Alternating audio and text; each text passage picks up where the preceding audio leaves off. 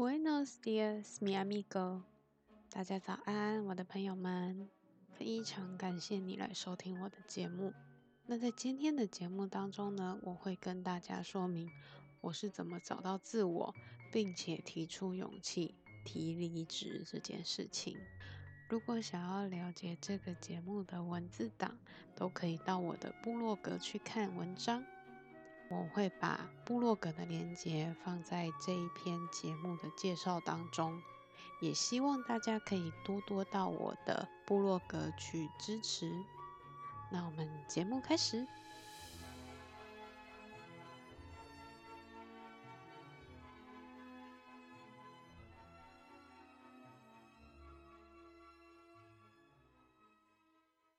今天呢，想要跟大家分享的是探索自我这一块。我觉得如何找到自我这个问题，在最近很常被提出，尤其是就是现阶段，许多人都会想要做斜杠这个身份。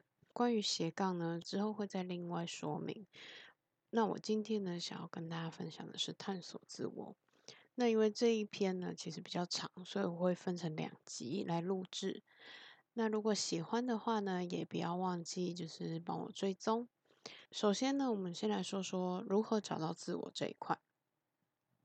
比起以前找到个人使命，现在有一个更新的想法，就是自我的探索。今天呢，我是要来分享我怎么找到自我。首先，我们现在想想看，什么是自我，或者是说，到底自己适合什么？这个问题，其实在我过去每个阶段都无止境的冒出来过。包含国中毕业时要选择高职还是高中，我要稳稳的继续读高中，还是要追求梦想走艺术学校呢？在选填大学志愿时，思考自己要念什么科系，未来要走哪个方向，毕业后要做什么类型的工作？在即将毕业的时候，思考自己是否要继续读研究所。那如果要读研究所的话，要读什么科系，哪一组？那如果不读的话呢？要出来做什么样的工作？甚至到最后，在选择工作的时候，又会思考自己要到底要做什么样类型的工作。这些人生的选择题不断的出现在我的生活中，即便已经走到下一步了，都还会一直在思考自己是不是真的适合自己所选择的。我相信大家听过一句话是“择你所爱，爱你所择”，但是在做选择的当下，是真的很难去察觉到未来的发展会不会是自己所喜爱的，不管是工作、人。或者生活都是，你也会问说：“这是我想要的生活吗？这份工作真的适合我吗？我选的对象是真的是我要的吗？”感觉人生就是陷入无止境的迷茫，而在这样的迷茫下，我也同时做了许多的功课，包括阅读，包括听 podcast，包括去上课，而我也慢慢理出了一些方向。那接下来就是要跟大家分享，我都做了什么？What have I done？第一个，如果已经是在工作的人，请你每一天去检视自己上班的状况。那我们现在说说观察这件事情。所谓观察，不是 only 观察你自己，而是你同时要去观察你的工作环境，还有周遭跟你一起共事的人，无论是同事或者是主管。那观察工作内容呢，是让你理解自己在当时候觉得有趣的工作，是不是真的如你所想象的那么有趣呢？观察同事的目的是想让你看清楚这个环境会带给你的影响。假如你是一个新进的员工，不管你是社会新鲜人，还是这间公司新到的职员，都一样，可以去多多观察比你资深员工的身心状况。如果是一直处于一个很疲惫或是很厌世的状况的，你可以跟他聊聊看，就是要么他本身就不喜欢这份工作，那碍于就是钱呐、或者是什么原因，他必须要继续待在这份工作，或者是说他本身就是一个容易疲惫的人。那如果是这两个问题呢，基本上你可以就是听听就好。不过有一点你真的要去注意的是，如果他真的说了什么是这个公司的内幕，而你是不知道的。那这个时候你就要注意，公司的这个状况是不是会影响到你，甚至未来你有可能也会遇到。如果你觉得这个攸关到你的职业发展，我是建议你最好能够赶快离开。那如果同事都是一直处于很积极的状态，那么请你去观察主管对待他的方式，来判别这间公司是不是真的值得你去努力争取，无论是职位还是念资都是。那来观察的是这个主管他是不是真的会珍惜自己底下的员工。那所谓珍惜自己底下的员工呢，我相信。呃，你应该有听过，就是每个人都是社会上的一个小齿轮。那么在公司也是一样。如果你身为一个，就是如果主管把你看成是公司的小齿轮，而不是公司的一个人才资源，那么请你要注意，如果你只是公司的小齿轮，代表意味着就是你随时有可能被替换。假如你今天的产值不够，就是你今天没有办法。运作得当，就是你把自己想成一个零件。如果你今天这个零件耗损了，这些公司会做出什么事情？如果是你自己的，比如说你的汽车、你的机车某个零件受损了，你会把它好好的整复一番呢，还是你会换掉？想当然，应该就是直接花钱换掉嘛。那公司也一样，假使公司把人当做把自己底下的员工当做是一个小齿轮的话。那么你极有可能会面临到汰换率的问题，因为对他们来讲，他们只需要有一个人来站在这一个位置上，去帮他们去做这件事情，而不是需要这样一个能力的人来做这件事情，把这间公司变得更好。这就是齿轮跟人才的差别，注重人才跟只要人这两件事是完全不相关的。因此，我在找工作。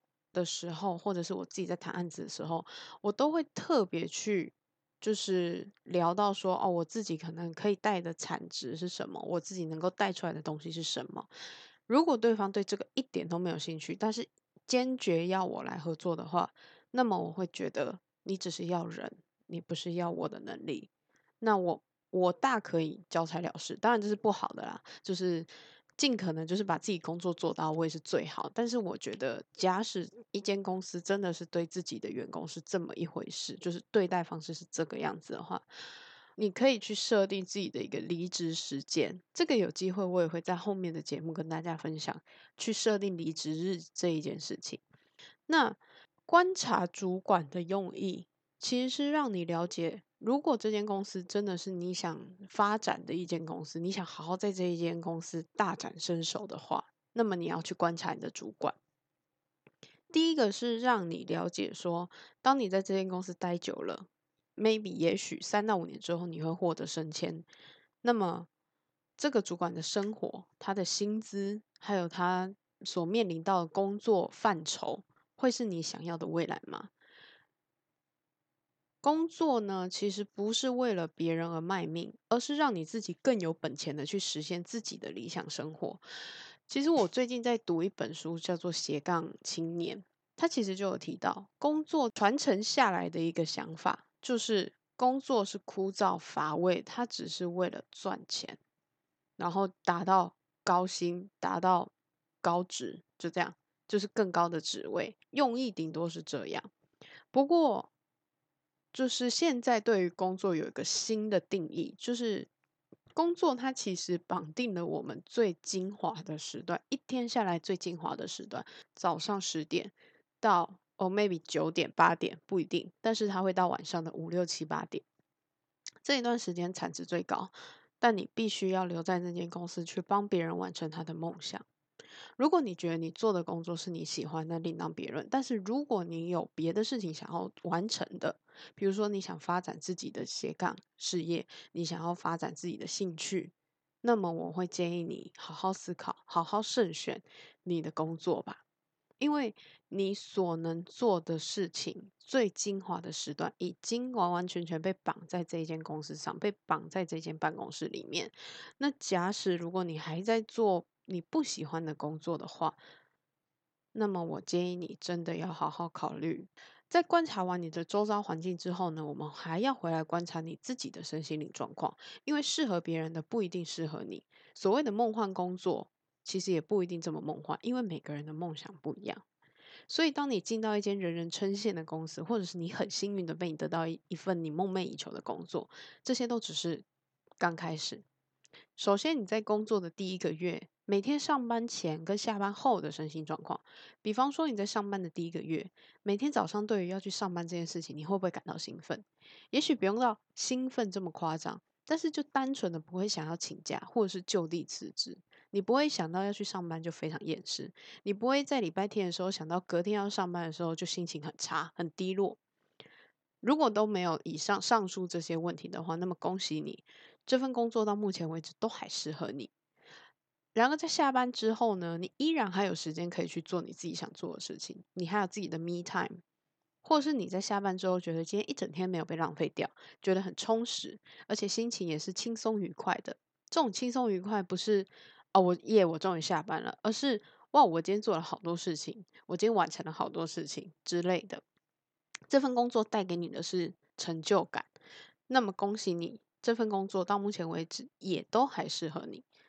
在你观察自己的工作环境和自身的身心灵为什么这么重要？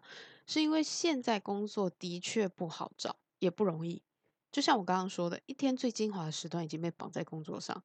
如果连工作都不能让自己每天过得精彩，反而是造成自己身心上的压力或是负担，这不仅对生活没有帮助，反而是对自己造成很大很大的压力，或者是一个困扰。这极有可能会引发不必要的压力病。既然你要工作，那就要找适合自己的。而所谓适合自己，就是自己做起来顺心，而且不会让自己拥有巨大的压力或是负担。在最后把自己的身心搞垮。那么我刚刚说的都是在你到职之后的一个月要去注意的东西。在接下来呢，我们以三个月和六个月的分界点来去评估。除了前面提到的这些问题之外，还有一些事情是需要去观察。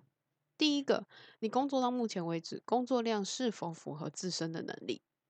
第二个，工作强度是否是自己能够负荷的？第三个，工作上的挑战性对你是否过于容易或是困难？当你提出问题的时候，是否能够迅速得到解决或是支援？而当你在职满了一年、两年或以上的时候，也要开始去思考，公司提供给你的这些事物是否已经得心应手，或者有没有更多东西是你可以学习的？如果你觉得已经没有你可以学习的东西，而这份工作还算是你喜欢的，你可以考虑向上呈报。让主管给你更难的任务。许多人都会说，在职场上说要适时的隐藏自己的锋芒，避免被其他人针对。不过，我觉得该为自己争取的时候，要勇敢提出。当你真的觉得你的工作是对你来说已经没有挑战性了，那么其实你每天要做的就是上班打卡，然后机械式的处理公事之后，下班打卡回家。那么你一整天又会回到那一种就是很自私、很机械化的生活。当你真正提出你自己的要求的时候，才能够让上面的人看见你。但是如果这份工作在你做一段时间之后，感觉已经不是你所想象的那个样子，甚至有点厌烦，那么首先你先别急着去找工作，请先回去思考自己对于这份工作厌烦的点在哪，是哪里让你觉得这份工作已经大不如从前，或者是感觉变了呢？有没有机会去改变它？如果没有，而且这个会影响到你工作的心情和效率的话，请你提出辞呈吧。第二个，假使你正在待业中，请试着去过上自己想要的生活。其实这个已经不单单仅限于给待业中的人，也可以在工作时，就是当你有工作的时候，善用你的特休和年假，偶尔可以放自己一天。甚至一周的假，其实我都叫他耍废假。那一天可以什么都不要做，不用特别安排旅游行程，或是因为什么原因必须请假。像我之前在在一间公司上班，那我有时候可能，比如说，我觉得我已经有点上班到有点快喘不过气了，就是生活太紧绷了，那么我就会挑一天，不一定会是礼拜五或是礼拜一，就可能就是礼拜三，随便一天。我就会跟公司请一天年假，那么那一天呢，通常很多人会说：“哦，你要去哪里玩呢？或者是你有什么安排啊？”其实我很纳闷的是，为什么休假就一定要出去玩呢？我可以在家什么都不做，就是放松。耍废假的定义就是这样。你不一定要去做任何一件你必须要去做，比如说你不一定要安排一个行程，或是你必须因为什么原因去请假，就只是单纯想要在家放一天假，耍废，睡到自然醒，然后去做自己喜欢的事情，或者是去做你没有机会去做的事情。像我的话呢，我喜欢带着电脑到咖啡厅，然后点一杯拿铁，或者是鲜奶茶。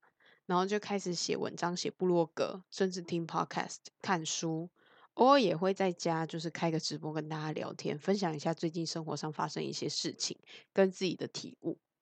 那么我开始慢慢发现，也许坐办公室不是我自己想要的生活。虽然我也不讨厌，但是如果这占用到我晚上打部落格的时间的时候，我就会变得很郁卒。也会开始发现，我在上班的时候会一直想着，我那一天休假去咖啡厅的那一种舒服放松的感觉，已经深深烙印在我的心里。那么我就会开始思考，这份工作我继续做下去的意义是什么？也许我最后其实这份工作带给我的成就感，也不过就是薪水。但是我对于就是生活上的成就感呢，还是在我那一天放假的时候，带着电脑去咖啡厅的那一种感觉。我除了思考说这份工作我继续做下去的意义之外，我还会去思考，我最后如果能用经营部落格的方式，是否真的能够养活自己？在评估完利弊之后呢，我就会开始计划自己的离职，就是我刚刚说的要设定离职日这件事。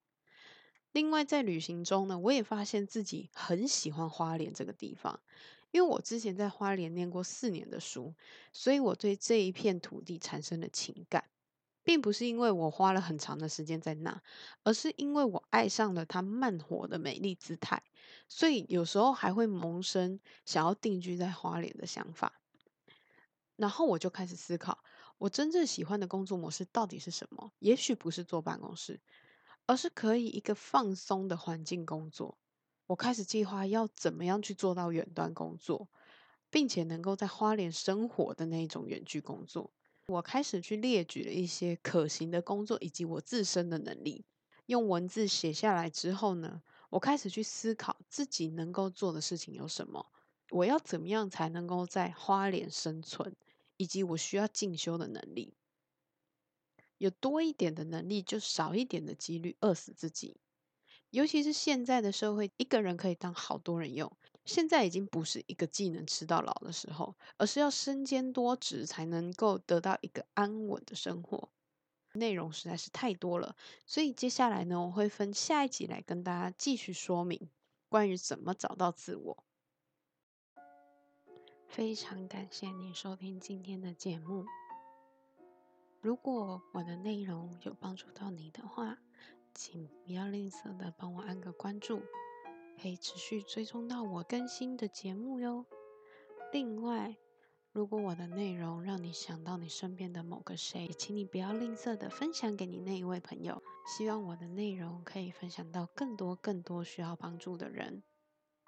如果你觉得我需要做得更好，或者是你有什么样的议题想要跟我讨论，也欢迎你来跟我说哦。那么我也会在底下。放上我的联系方式，你可以写信或者是私讯我，来跟我说你们想讨论的内容哦。Last but not least，非常感谢你收听我们今天的节目。如果你因为我的内容而去做出了一些你平常不敢做出的尝试，甚至你一直不敢踏出的那一步。也请不要吝啬的跟我分享哦，让我知道你做了什么，我帮到你了什么，以及你现在完成了什么。让我们一起变好吧。See you next time.